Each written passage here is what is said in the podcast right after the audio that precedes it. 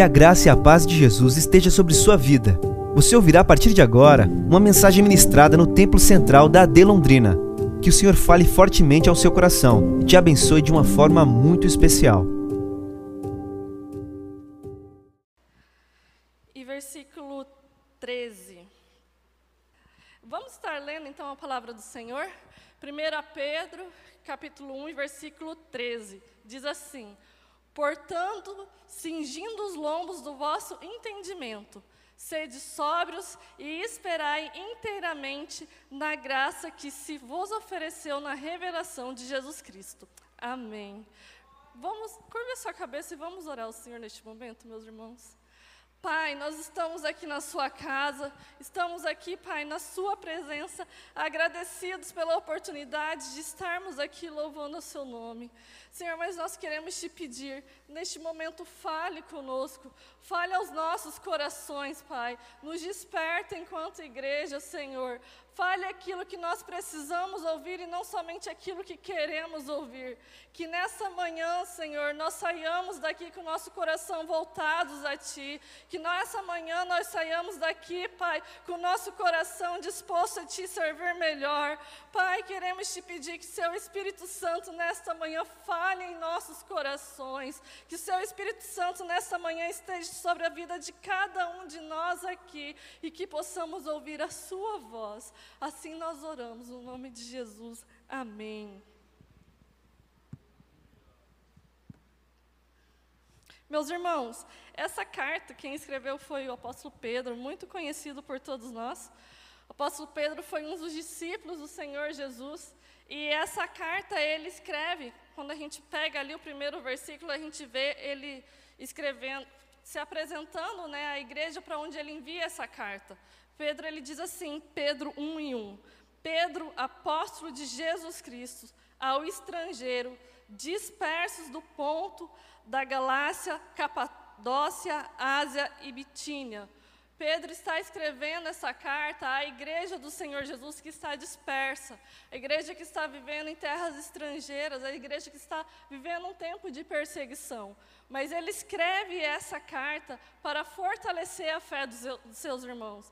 Ele escreve essa carta lembrando aquilo que o Senhor Jesus Cristo fez na vida deles, na cruz do Calvário, mas também fortalecendo a caminhada daqueles cristãos por onde eles estão passando. E nós vemos nesse versículo que nós lemos aqui em 1 Pedro 1 e 13, que o versículo ele começa dizendo assim: portanto, Portanto, algumas versões vão dizer por isso, cingindo os lombos do vosso entendimento. O que, que Pedro está dizendo aqui a essa igreja para a qual ele escreve essa carta? Ele está dizendo assim, irmãos, se vocês forem ler os versículos anteriores, ele vai explicar, irmãos, Jesus Cristo morreu numa cruz de Calvário para cada um de nós. A nossa salvação já está garantida em Cristo Jesus. O sacrifício já foi feito. Nós temos a esperança viva em Cristo Jesus. Nós, o nosso preço já foi pago. E nós valemos mais do que ouro refinado.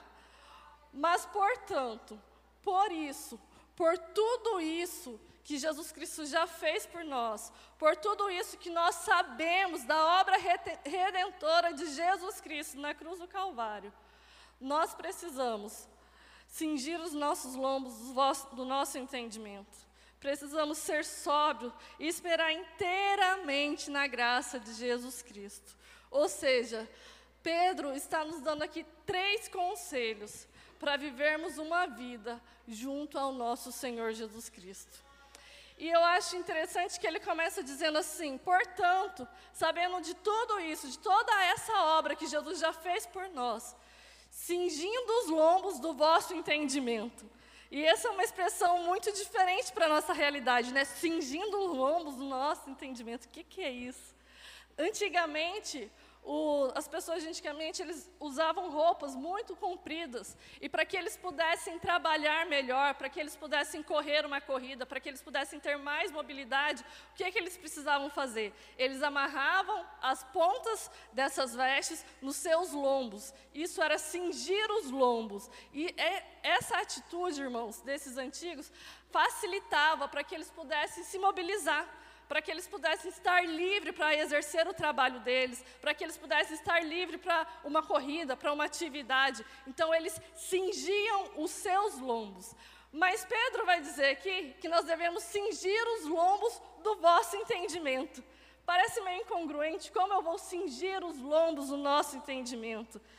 Mas o que nós aprendemos olhando para esse texto é que nós precisamos fazer como os antigos: cingir os lombos, tirar tudo aquilo da nossa mente que está atrapalhando a nossa mobilidade, tirar da nossa mente tudo aquilo que atrapalha a nossa caminhada com Cristo. Nós precisamos tirar todo o embaraço que tem cercado a nossa mente nos dias de hoje, para que nós possamos viver uma vida inteiramente com Cristo. E como nós podemos cingir os lombos do nosso entendimento? Nós precisamos fazer com que a nossa percepção de quem Cristo é, de quem nós somos e do que Ele fez por nós seja real em nossa vida. Nós precisamos entender, irmãos, o que foi que Cristo fez por nós naquela cruz, para que a nossa percepção possa ser verdadeira diante de Deus. Nós precisamos entender, em Romanos 3 e 26, vai dizer assim: porque todos pecaram e destituídos estão da glória de Deus. O que Paulo nos ensina nesse texto de Romanos é que toda a humanidade pecou. Desde que o pecado entrou no mundo, todos nós somos considerados pecadores, estamos separados de Deus. O que nós merecíamos era a morte eterna Paulo vai dizer em Romanos 6 e 23 que o salário do pecado era a morte, mas o dom gratuito de Deus é a vida eterna por Cristo Jesus, o nosso Senhor. Nós merecíamos estar mortos por conta do nosso pecado, mas Jesus veio a essa terra para que nós tivéssemos vida e vida em abundância. Jesus se entregou para que eu e você não fôssemos mais pecadores, não vivêssemos mais distante da presença de Deus, mas que nós pudéssemos estar diante do nosso Deus livremente, adorando a Ele como nosso único Deus verdadeiro. Paulo vai dizer ainda, coloca para mim, por favor, Gálatas 2, versículo 20. Paulo vai dizer o seguinte: Já estou crucificado com Cristo, e vivo não mais eu, mas Cristo vive em mim. E a vida que agora vivo na carne, vivo-a na fé do Filho de Deus, o qual me amou e se entregou a si mesmo por mim. O que ele está dizendo aqui, irmãos? Ele está dizendo: Eu, Paulo, eu sou pecador. Eu fui concebido do pecado, mas Jesus, o Deus que se encarnou nessa terra, que era o único que não tinha pecado, o único que era puro, se entregou para mim numa cruz. Eu merecia a morte eterna. Jesus desceu nessa terra e morreu a morte que era minha. O lugar que era meu, Jesus tomou naquela cruz. A morte que eu deveria morrer, ele morreu. E hoje eu posso viver a vida de Cristo. Jesus morreu a morte que era minha, para que hoje nós pudéssemos viver a vida de Cristo. E hoje nós podemos dizer: não vivo mais eu, mas é Cristo que vive em mim. É Cristo que vive dentro de mim, meus irmãos. E isso é uma afirmação muito séria na nossa vida.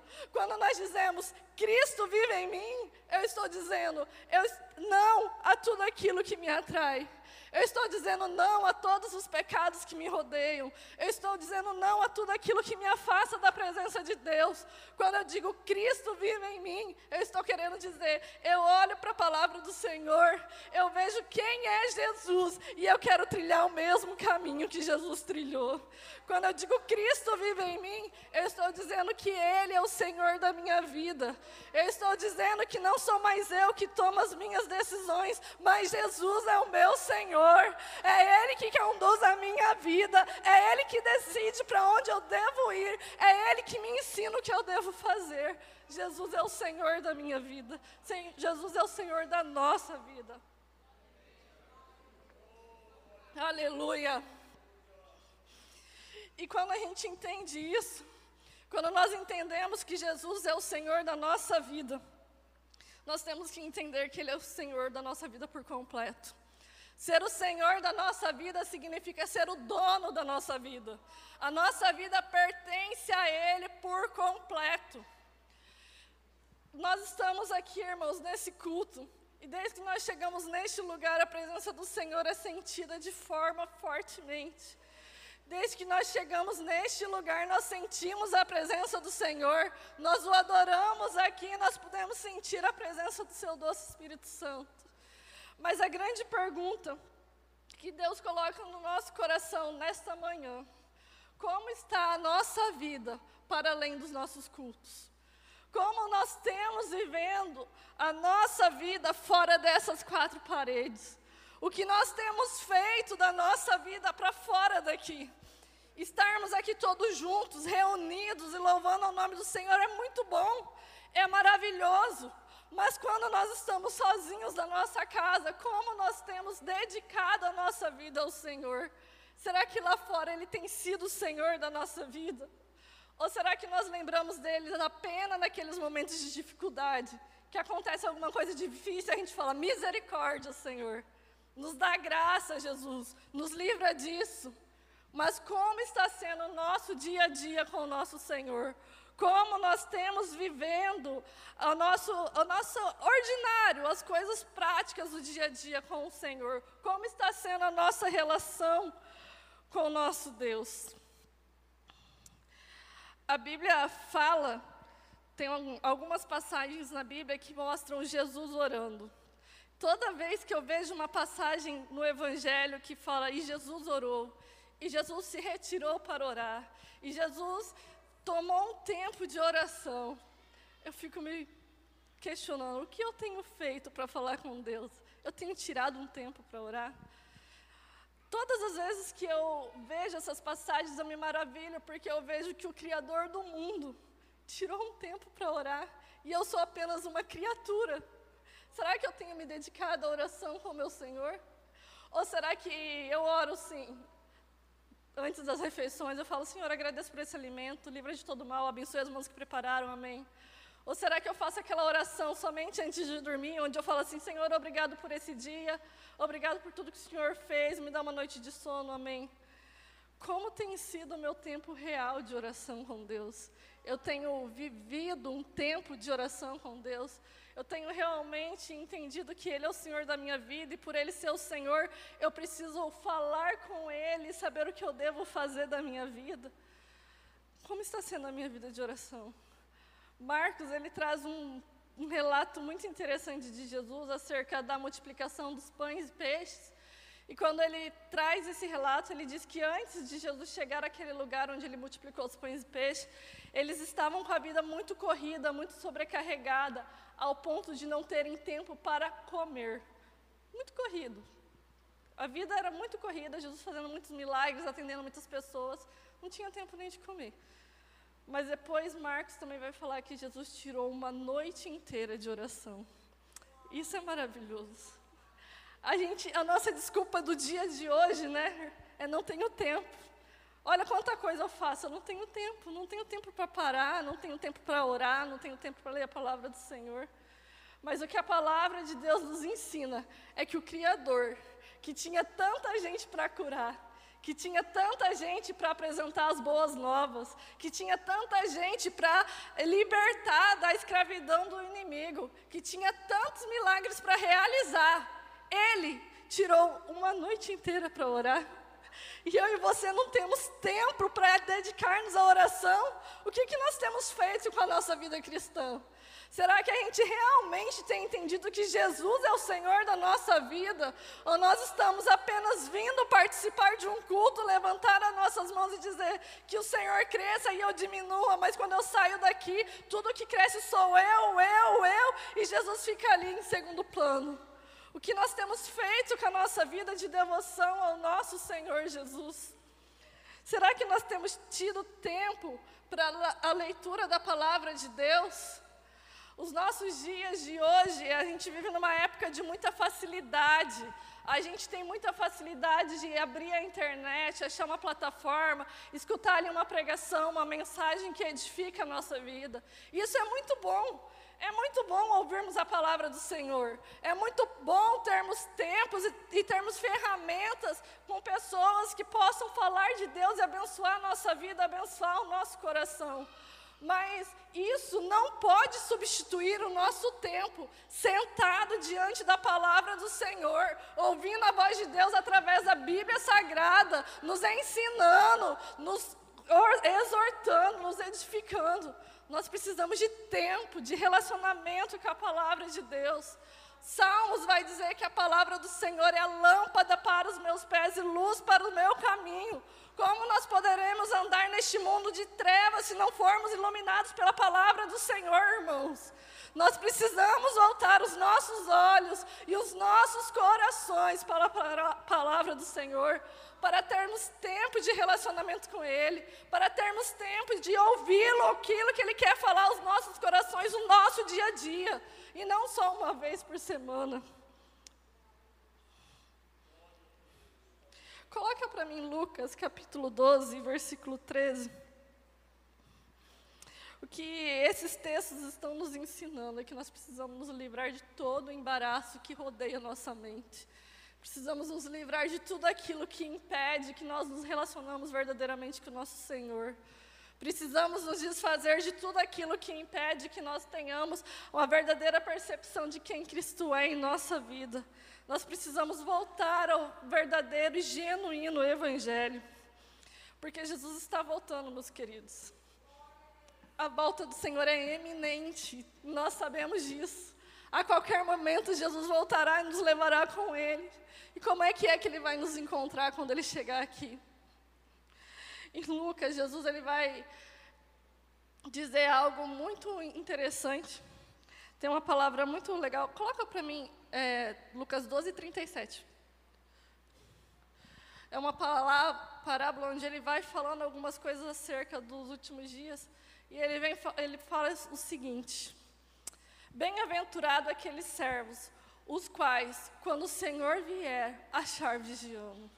Em verdade vos digo que se cingirá e os fará sentar à mesa, e chegando-se os servirá.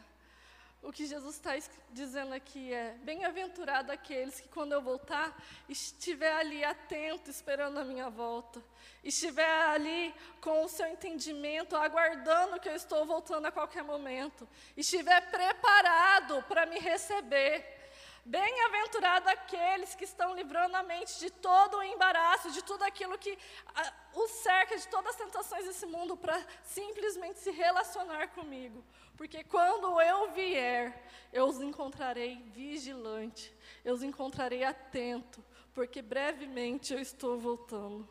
Jesus logo, logo voltará. Que quando ele voltar, meus queridos, eles possam nos encontrar atentos, vigilantes, livres de qualquer embaraço, compreendendo que Ele é o Senhor da nossa vida, servindo a Ele de todo o nosso coração. Pedro continua dizendo, no versículo 13 do capítulo 1, ele diz: Cingindo os lombos do vosso entendimento, sede sóbrios. E o que, é ser sóbrio? Né? A gente liga a sobriedade muito com o alcoolismo, com a embriaguez da vida. E o que Pedro quer dizer aqui é exatamente isso. Ele está dizendo: olha, se livre de todo o embaraço da mente e sede sóbrios. Ou seja, não se embebeça com os prazeres desse mundo. Não se vislumbre com aquilo que o mundo pode te oferecer aqui no mundo existe muitas, muitas belezas, muitas coisas, muitos prazeres que podem deixar com que nós fiquemos deslumbrados com aquilo que existe aqui. Mas o que Pedro está dizendo é: sede sóbrios, viva aqui no mundo como um peregrino, entenda que você não é daqui. Você está aqui no mundo, mas você pertence às mansões celestial. Nós estamos aqui, meus queridos, mas o nosso lugar não é aqui na terra. Nós pertencemos a um reino celestial e em breve Jesus nos levará para lá. Mas enquanto nós vivemos aqui, nós precisamos viver, desfrutar das bênçãos que o Senhor nos dá, mas sabendo que essas bênçãos não podem ser o suficiente para fazer com que nós nos esqueçamos das coisas do alto. O Senhor tem nos abençoado grandemente. Muitos aqui têm recebido diversas bênçãos do Senhor e podem testemunhar acerca disso. Muitos aqui recebem bênçãos do Senhor na parte financeira, recebem um bom emprego, tem uma boa família, entra na faculdade dos sonhos, tem um bom relacionamento com seus vizinhos. Deus tem abençoado, tem dado saúde, tem abençoado de tantas formas. E nós Precisamos viver agradecidos ao Senhor por isso. Precisamos viver louvando a Ele por tudo que Ele tem feito em nossa vida. Precisamos sim desfrutar das bênçãos que Ele coloca na nossa mão. É tão bom poder chegar na nossa casa e agradecer e falar assim: Senhor, obrigado pelo teto que o Senhor me deu, obrigado por este alimento e desfrutar daquilo. Mas isso não pode, irmãos, nos afastar daquilo que o Senhor planejou para nós. Isso não pode tirar do nosso coração o desejo da eternidade. Isso não pode tirar do nosso coração o anseio de dizer: Maranata, volta logo, Senhor Jesus, eu estou te aguardando. Nós não podemos nos embriagar com as coisas deste mundo. Nós precisamos ser sóbrios, sóbrios, olhando para o alto, para o nosso único consumador da nossa fé, que é Jesus Cristo. 1 Tessalonicenses, capítulo 5 e versículo 4, ele vai dizer o seguinte: Mas vós, irmãos, já não estáis em treva para que aquele dia vos surpreenda como um ladrão, porque todos vós sois filhos da luz e filhos do dia. Nós não somos da noite nem das trevas. Não durmamos, pois, como os demais, mas vigiemos e sejamos sóbrios. Porque os que dormem, dormem de noite, e os que se embebedam, embebedam-se de noite. Mas nós que somos do dia, sejamos sóbrios, vestindo-nos da couraça da fé e do amor, e tendo por capacete a esperança da salvação. Porque Deus não nos destinou para a ira, mas para a aquisição da salvação por nosso Senhor Jesus Cristo. Paulo nos dá a receita de vivermos sóbrio, meus queridos. Nós precisamos viver colocando a coraça da fé e do amor e o capacete da esperança da salvação. Precisamos ter em nossa mente que a nossa salvação vem de Jesus Cristo, a nossa salvação vem do alto, a nossa salvação vem dos céus e que enquanto nós vivamos nessa terra, devemos prosseguir, devemos viver, não se deslumbrando com aquilo que aqui existe, mas olhando para Jesus, que é aquele que nos salvou e nos regenerou. Existe um hino na harpa cristã que é muito conhecido, que diz exatamente isso. Ele diz assim: Passarinhos, belas flores, querem me encantar. São vãos terrestres esplendores, mas contemplo o meu lar. Que nós assim possamos viver, agradecendo a Deus pelas belezas que Ele colocou neste mundo, agradecendo a Deus por tudo aquilo que Ele tem nos dado, mas que os nossos olhos possam estar fitos no nosso lar celestial, que nós possamos andar prosseguindo, olhando para o céu, lembrando que nessa terra nós somos apenas peregrinos. O nosso tempo aqui vai passar e nós iremos morar com o nosso Jesus nas mansões celestiais. Amém? E o texto continua dizendo: cingindo os lombos do vosso entendimento, sede sóbrios e esperar inteiramente na graça, que se vos ofereceu a revelação de Jesus Cristo. O que, que esse texto está nos dizendo aqui? Precisamos cingir os nossos entendimentos, tirar tudo aquilo que atrapalha o nosso pensamento, Precisamos ser sóbrios, viver aqui lembrando para onde nós vamos e que somos apenas peregrinos nessa terra. Mas precisamos também esperar inteiramente na graça que vos ofereceu na revelação de Jesus Cristo. A graça de Jesus Cristo nos alcançou na cruz do Calvário. Nós precisamos ter total confiança nessa graça Precisamos olhar para o nosso passado, olhar para a cruz de Cristo e entender, confiar plenamente que o preço já foi pago por nós. E por isso, quando as tentações vierem, e por isso, quando as dificuldades vierem, elas vão vir, meus irmãos. Eu posso olhar na cruz de Cristo e dizer: Ele tudo venceu e nele eu posso vencer. É através dele que eu posso vencer cada tentação, é através dele que eu posso vencer cada dificuldade, é através dele que nós podemos vencer, porque Jesus foi mais que vencedor naquela cruz. Mas nós também, ao olharmos para esse texto, somos lembrados da revelação de Jesus Cristo celestial. O mesmo Jesus que venceu naquela cruz é o Jesus que nos promete morada eterna. Então, que nós possamos caminhar olhando para a cruz de Cristo e sabendo que Ele tudo venceu por nós, mas também possamos caminhar, lembrando que as dificuldades vêm, mas eu sei para onde eu vou. As lutas vêm, mas eu sei para onde eu estou caminhando. As dificuldades vão bater as nossas portas, mas existe um lar me esperando no céu. Semana passada, como eu já falei aqui, nós tivemos com os ciganos lá em Pernambuco. E algo que me chamou muita atenção quando a gente entrava nas casas dos ciganos, a gente começava a conversar com eles, conhecer um pouco a respeito deles, mas em todas as casas que nós entramos, chegava um determinado ponto da conversa que a missionária que estava nos acompanhando fazia uma pergunta para eles. Falava assim: Olha, Fulano, na cultura do cigano, explica para a gente. Quando o cigano morre, ele vai para onde? O que, que acontece com o cigano quando ele morrer? E o cigano ele tem uma cultura oral, então tudo é ensinado. O pai ensinou para o filho, quem ensinou para o filho, quem ensinou para o filho, não é nada registrado, é um ensinando o outro. Então, em cada casa que a gente ia, a gente ouvia uma resposta diferente a respeito do que ia acontecer com o cigano. E a gente ouviu as mais diversas respostas, desde que a alma do cigano fica vagando por aí, até que a alma do cigano fica um tempo no inferno, até ser purificado dos pecados para poder ir para o céu. E quando eu comecei a ouvir eles dando esses tipos de resposta, eu comecei a pensar: poxa, como é triste a gente viver sem ter esperança eterna. Como é triste a gente viver sem saber para onde nós iremos depois que isso aqui acabar. E a pergunta que Deus colocou no meu coração foi: para onde a gente vai quando a gente acabar aqui? Para onde a gente vai quando nós morrermos ou quando Jesus voltar? Nós temos uma esperança eterna, meus irmãos.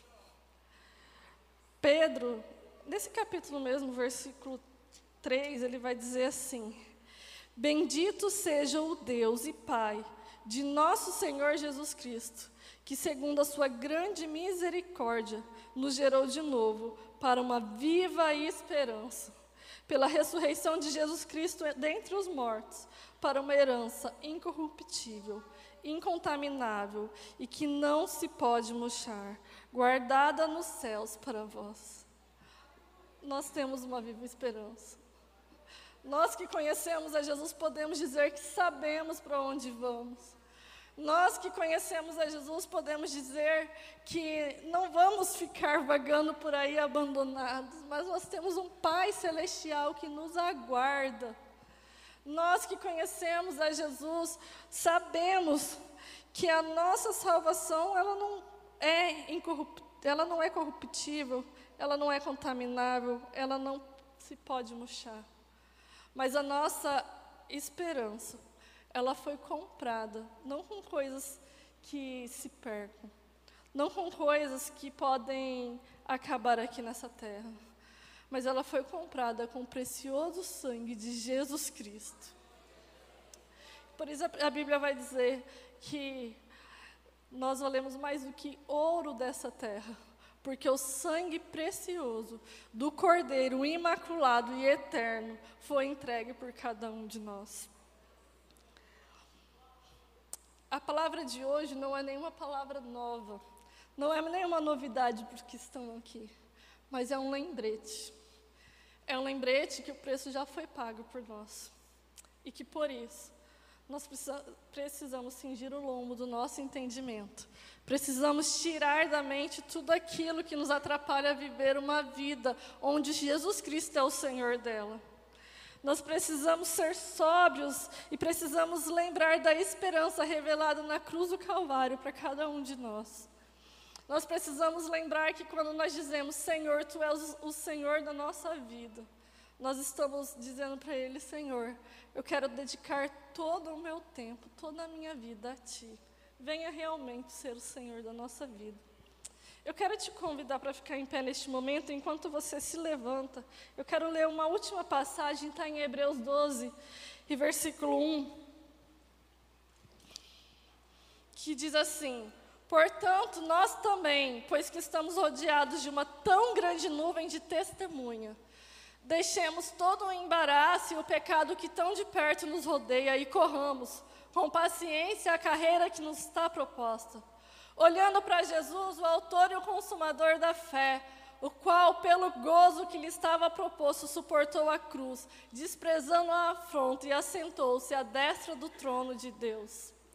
Que nós possamos correr essa caminhada, meus irmãos, com os nossos olhos fitos em quem é Jesus que possamos correr essa caminhada deixando para trás todo o embaraço dessa vida, que possamos correr essa caminhada largando para trás tudo aquilo que quer nos impedir de chegar a Jesus Cristo, mas que nós venhamos lembrar ele é o autor e consumador da nossa fé. Ele está à destra do trono de Deus, nos aguardando. É Ele que nos espera e que nós possamos viver dessa forma para Ele. Eu não sei se nessa manhã tem alguém aqui que ainda não reconheceu esse Jesus como seu Senhor. Eu não sei se existe alguém aqui que vive essa vida com um vazio, procurando ser preenchido de tantas formas e de tantas maneiras. Mas Jesus está aqui nessa manhã. E Ele quer preencher qualquer vazio que há na sua vida. Se há algo dentro da sua vida que você não consegue compreender, eu quero te dizer nessa manhã: Jesus Cristo de Nazaré é a resposta para você. Eu quero perguntar se há alguém aqui que ainda não entregou a vida para Jesus e quer nesta noite confessar o Senhor Jesus como o autor da sua fé, como o Senhor da sua vida. Eu quero te convidar a levantar a sua mão neste momento. A palavra do Senhor diz que Ele está à porta. Aproveite este momento, meu querido, porque Jesus está voltando. Não deixe para outra oportunidade, mas entregue a sua vida para Jesus neste dia, nesta manhã.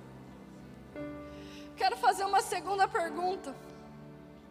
Talvez esteja entre nosso meio pessoas que já conheceram Jesus, que já caminharam com Ele, que já estiveram nessa estrada mas que por algum momento, por algum motivo, se afastou dos caminhos do Senhor. Essa manhã é manhã de reconciliação. É manhã de voltarmos os nossos olhos para a palavra do Senhor e pedirmos perdão pelos nossos pecados. Se você está afastado dos caminhos do Senhor e quer retornar para sua casa hoje, quero te convidar a levantar sua mão para que nós possamos orar juntos com você. Se você está andando longe dos caminhos do Salvador, lembre-se da palavra dele. Nós não merecíamos, mas ele entregou a sua vida por cada um de nós. A nós, o que nós merecíamos era morte eterna, mas Jesus se entregou por cada um de nós. Se você quer voltar para a casa de Deus nessa manhã, eu quero te convidar a levantar a sua mão para que nós possamos orar por você, orar com você nesta manhã. E por último, eu quero fazer um último convite. Se Deus falou o seu coração nesta manhã, se nesta manhã a palavra do Senhor falou contigo, eu quero te convidar a vir aqui na frente para nós fazermos uma oração. Esta manhã o Senhor falou aos nossos corações a respeito de voltarmos os nossos olhos para Ele, voltarmos o nosso coração e a nossa vida para Ele, a vivermos uma vida de acordo com a Sua vontade, a vivermos uma vida reconhecendo que Ele é o Senhor da nossa vida. Se nessa manhã Deus falou com você e você quer fazer um novo compromisso com Cristo, eu quero te convidar a vir aqui na frente. Nós queremos juntos orar e renovar com Jesus o nosso compromisso de que Ele é o Senhor da nossa vida de que nós o adoramos não só dentro de um templo, mas que nós iremos o adorar com a nossa vida por onde Ele tem nos levado. Que nós iremos o adorar na nossa casa, no nosso trabalho, onde quer que nós estejamos, que Ele seja o Senhor da nossa vida. Quero convidar o pastor Elias para fazer essa oração conosco.